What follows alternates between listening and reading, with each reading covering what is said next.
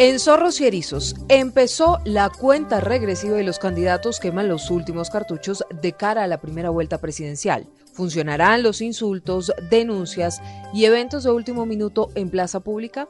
Escúchenos de lunes a viernes, tenemos cada día un episodio nuevo y estamos en Blue Podcast y todas las plataformas de audio para contarles qué es lo que pasa con los zorros y erizos, pero de la política colombiana.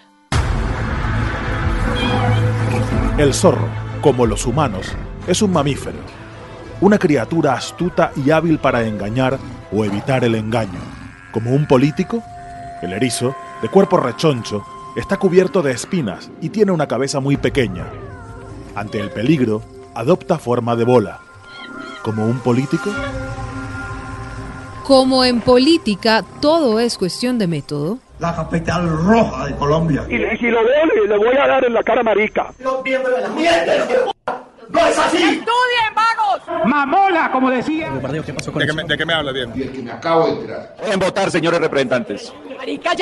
En la jungla de la política colombiana, ¿quiénes son los zorros y quiénes los erizos? Ya les contamos. Hola, soy Silvia Patiño y con Pedro Viveros hablamos de política, pero de una manera no tan convencional. Y es que hemos entrado en la recta final y Colombia está dividida.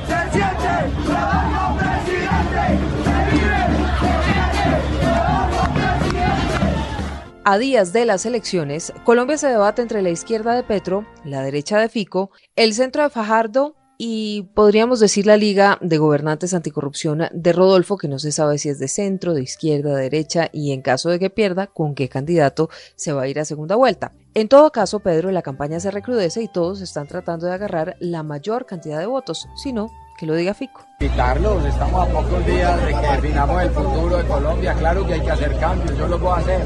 Yo no tengo jefes políticos. Yo, la, la jefa, los jefes están en la calle.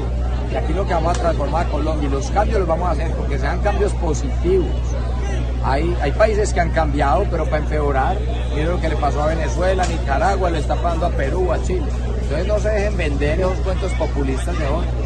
Acá están invitados a este proyecto y vamos a unir a Colombia. Aquí no hay discursos de odio, no hay discursos de lucha de clase. Hay independencia y vamos a gobernar. Arranquemos, Pedro, por Federico Gutiérrez. ¿Cuáles son los retos que tiene en estos últimos días de campaña? Lo hemos visto llenando plazas públicas. Hay en redes sociales algunos cuestionamientos específicamente sobre una de las fotos, que es exactamente la misma foto que hace cuatro años Germán Vargas Lleras publicó en su cuenta de Twitter sobre cómo habían llenado una plaza en Bucaramanga. De resto hay imágenes de dron en Cúcuta, en Pereira, en Manizales, estuvo en el eje cafetero Federico Gutiérrez, pues llenando la plaza pública. ¿Qué debe hacer y cuáles son los retos que tiene para estos últimos días de campaña?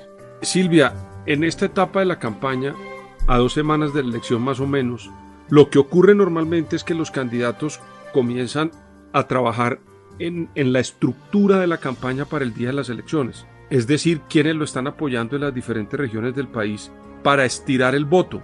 Y aquí en este momento es cuando las personas menos se pueden dormir, digamos, porque hay algunas personas que piensan que ya el resultado les es favorable por lo menos en la primera vuelta y que no tiene que hacer mayor esfuerzo.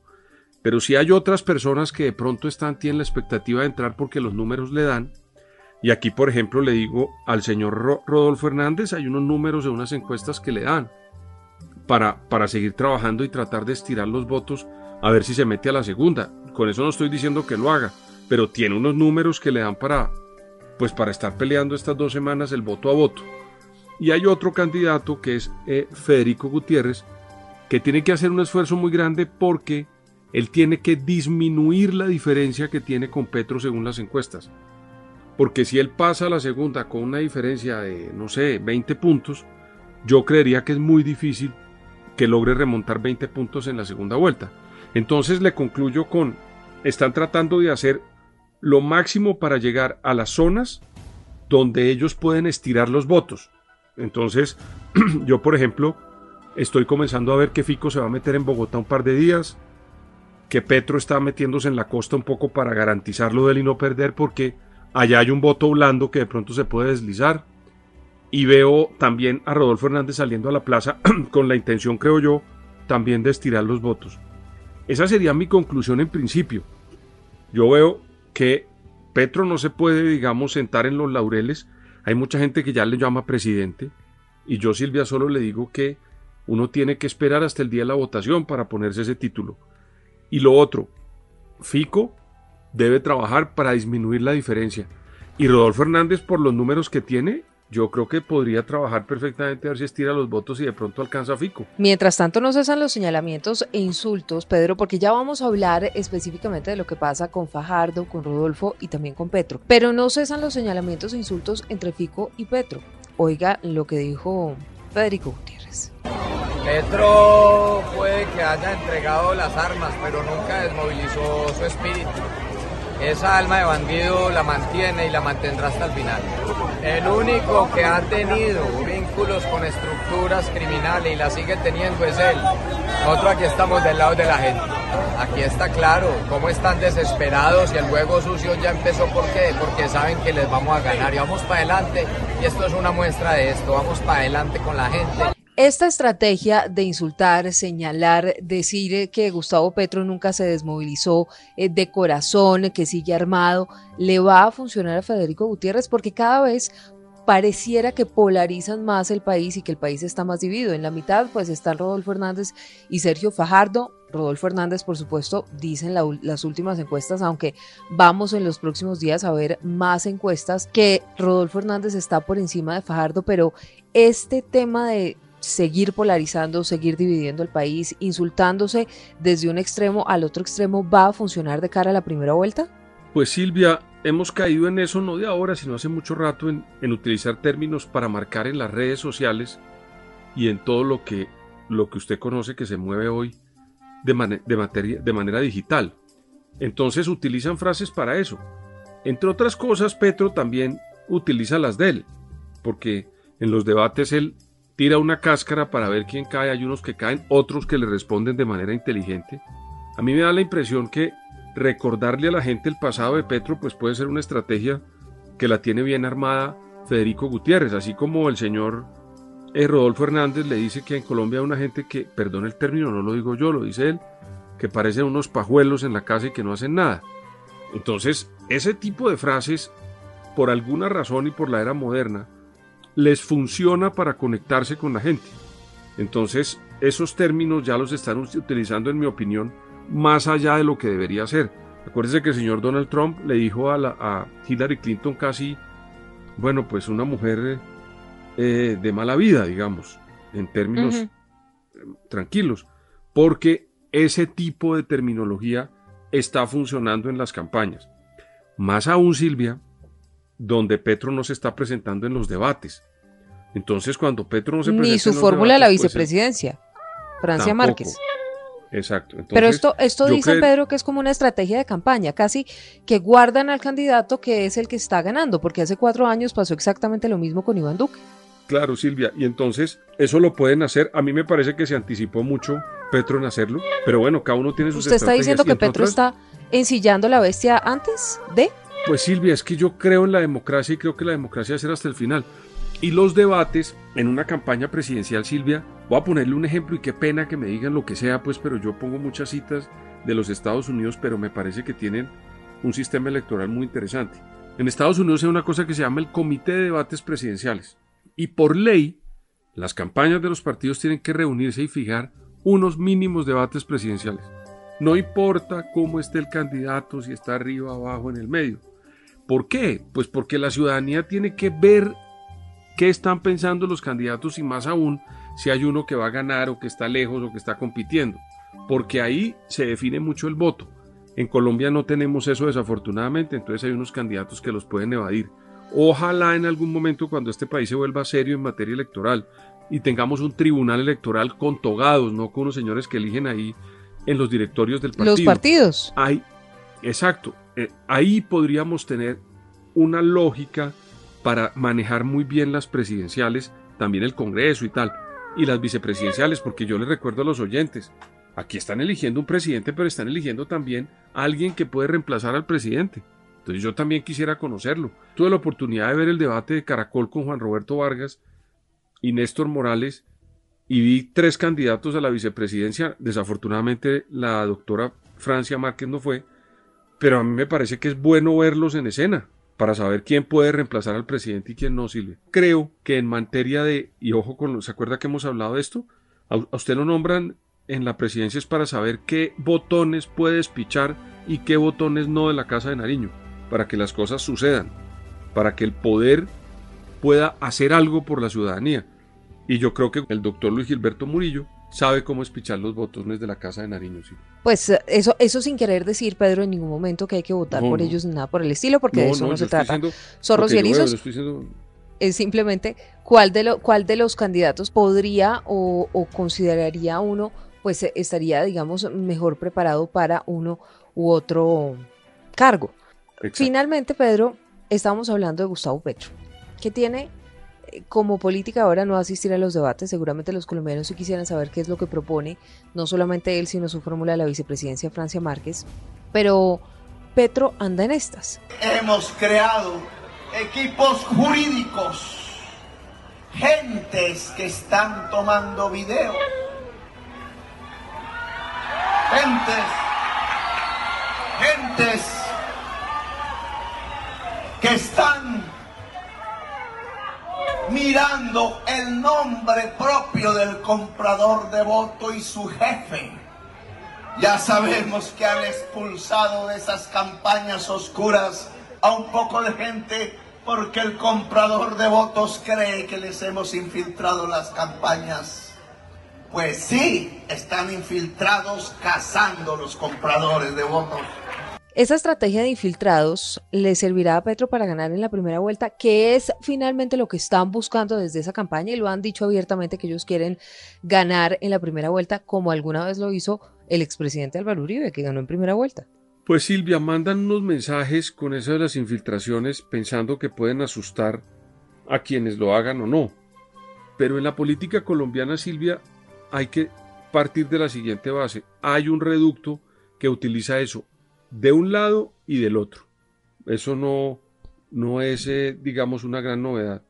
Me da la impresión que al soltar ese tipo de frases, Silvia, compromete mucho su campaña, porque cuando llegue a aparecer algo de la de él, le va a tocar salir a responder si es que aparece. Me voy a explicar. ¿Qué tal que el que termine comprando unos votos sea algún político de la región a favor de Petro? Entonces el doctor Petro va a tener que salir a reconocer que él lo hizo. ¿Será que sí lo hace, Silvia?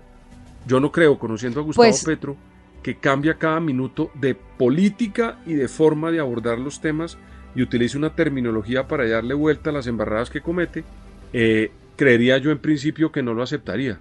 Luego, es muy arriesgado decir eso y sobre todo en un país como Colombia, que le repito Silvia, hay un reducto de gente que lo hace de lado, de lado y lado.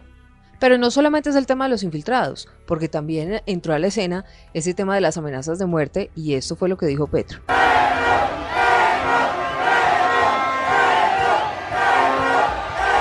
Calzones, que goza de reputación de haber construido su fortuna ligada a narcotraficantes, que es el dueño del gota gota en la ciudad de Pereira y que es el jefe de la campaña de Duque II buscando la mayoría electoral en Pereira para que Duque II sea presidente. Allá donde me tocó suspender la manifestación porque decían que me iban a matar. Calzones dice, estaría detrás de los intentos por asesinarlo. Yo sí llamo a la seriedad de esto, Silvia. Yo leí en la prensa extensamente que era una tal cordillera y ahora ya vamos en que es un señor calzones. Yo creo que cuando uno tiene unos problemas tan serios en Colombia en materia de seguridad no se puede poner a jugar con informaciones que lo único que generan es más zozobra en una campaña tan compleja como la que tenemos en Colombia. Al señor eh, Fico le llegó ayer una cosa de las águilas, no sé qué vaina. De las, Las águilas, águilas negras. grupos que hay en Colombia, porque sale cada vez uno nuevo. Y mostró el documento, se lo mandaron a él y a miembros de su campaña. Porque también ahí hay unos documentos de unas amenazas. Hombre, yo creo que en esto uno tiene que ser serio. Y serio sabe por qué, porque la investigación le corresponde al Estado colombiano y a sus fuerzas de seguridad, para que ellos reciban la denuncia y puedan encontrar de verdad quiénes están detrás de eso. Pero cuando usted... Pero que en menos de investiguen. 48 Porque, horas- sí, pero que investiguen, porque el fiscal eh, más Claro. preparado de Colombia y de la historia de la humanidad, pues tampoco ha dicho absolutamente nada ni sobre las amenazas de Gustavo Petro, ni sobre la cordillera, ni ese alias Calzones. Esa información la hemos obtenido es de manos simplemente sobre- de Gustavo Petro, pero sobre la ni las de Federico Gutiérrez. Sobre las amenazas de la cordillera sí dijeron que esas amenazas no tenían fundamento, Silvia. Eso lo dijo la fiscalía. Pero hay que investigar, Pedro, porque salir a decir que no hay fundamento y después Pero- y pero- después pasa lo que yo- pasó ver, con a- Luis Carlos Galán, perdón. porque es que no es la primera vez, ha Pero- pasado Silvia, con perdón, cualquier cantidad de candidatos y de políticos que han asesinado en este país. Entonces salir a desmentirlo de entrada desde el presidente mismo- para abajo, cuando es la fiscalía la que lo tiene que hacer y lo tiene que hacer con pruebas, Pero vuelvo y le repito, es que tienen que ser muy serios con las denuncias, Silvia. Porque así como usted dice que el fiscal es todos los adjetivos que le pone, pues yo también creo que ese No, pero fiscal no es se los pongo yo. se los puso No, él. No, por No, eso, el pero- fiscal dijo palabras de él que es el hombre más preparado de pero- Colombia, ¿no? Y que Sí, tiene pero el segundo cargo es- más importante del país, ¿no? Sí, Silvia, pero ese señor es el fiscal general de la nación y no es solo, que es la cosa que a mí me, me- me llama la atención en Colombia. O sea, ¿usted cree que el fiscal es un señor solo haciendo las investigaciones del señor Barbosa? Que ahí no hay unos investigadores que llevan años preparándose para hacer investigaciones y que son unos tipos muy No. serios en un país lleno de criminales. Eso es, entonces... pues claro, por cuando eso. le digo, cuando hablo de la fiscalía, no me refiero al señor Barbosa que puede tener todos los adjetivos que le pongan en esta sociedad. Yo creo que la fiscalía en Colombia hace un trabajo como institución, pero para que haga el trabajo tenemos que entregarle las denuncias y unas denuncias serias, pero no cambiarlas de un día para otro. Es solo eso, yo no digo nada más.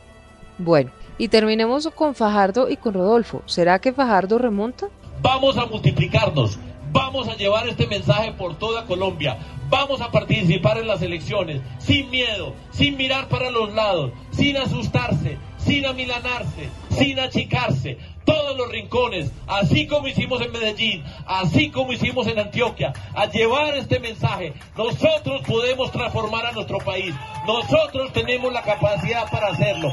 Tenemos que multiplicarnos por todos lados. Los invito, las invito a que cuidemos nuestro país, a que me apoyen. ¿Y cómo ve a Rodolfo? Si no gana, ¿con quién se irá? Porque uno no sabe Rodolfo Hernández como hacia dónde, porque tiene, tiene caudal electoral, o por lo menos eso es lo que hemos descubierto a lo largo de las semanas, es que las cifras no son nada despreciables, no sabemos si le alcance, no sabemos si pase a Federico Gutiérrez, pero sus cifras no son despreciables.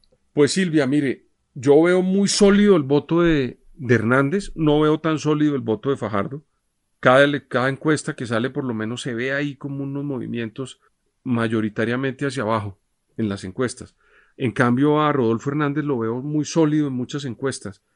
Y me llama también la atención la cantidad de indecisos, Silvia. Ahí hay un camino muy grande, sobre todo en esa segunda vuelta. Si hay segunda vuelta en Colombia, esos señores de los indecisos y los votos del doctor Hernán, Hernández pueden llegar a sumar casi 26, 27 puntos. Que eso es, pues digamos, ir a pescar allá esos votos en la segunda es un reto para todos. Depende la diferencia que haya entre Petro y Fico. Porque si la diferencia es muy grande, Silvia, por más de que Fico vaya a pescar allá, pues no va a alcanzar a Petro en la segunda. Pero si es una diferencia, digamos, trabajable para él, allá en ese 25-26% que queda en la segunda vuelta, pues puede haber una definición muy importante en Colombia. Lo importante, Pedro, es que la gente ni se deje comprar el voto, que se informe bien sobre qué es lo que proponen los candidatos, que el voto sea libre y que decidan votar por el candidato que más les guste, sin que nadie les diga por quién votar. Tal vez es lo más importante y serán los colombianos los que tengan la última palabra por ahora, el 29 de mayo.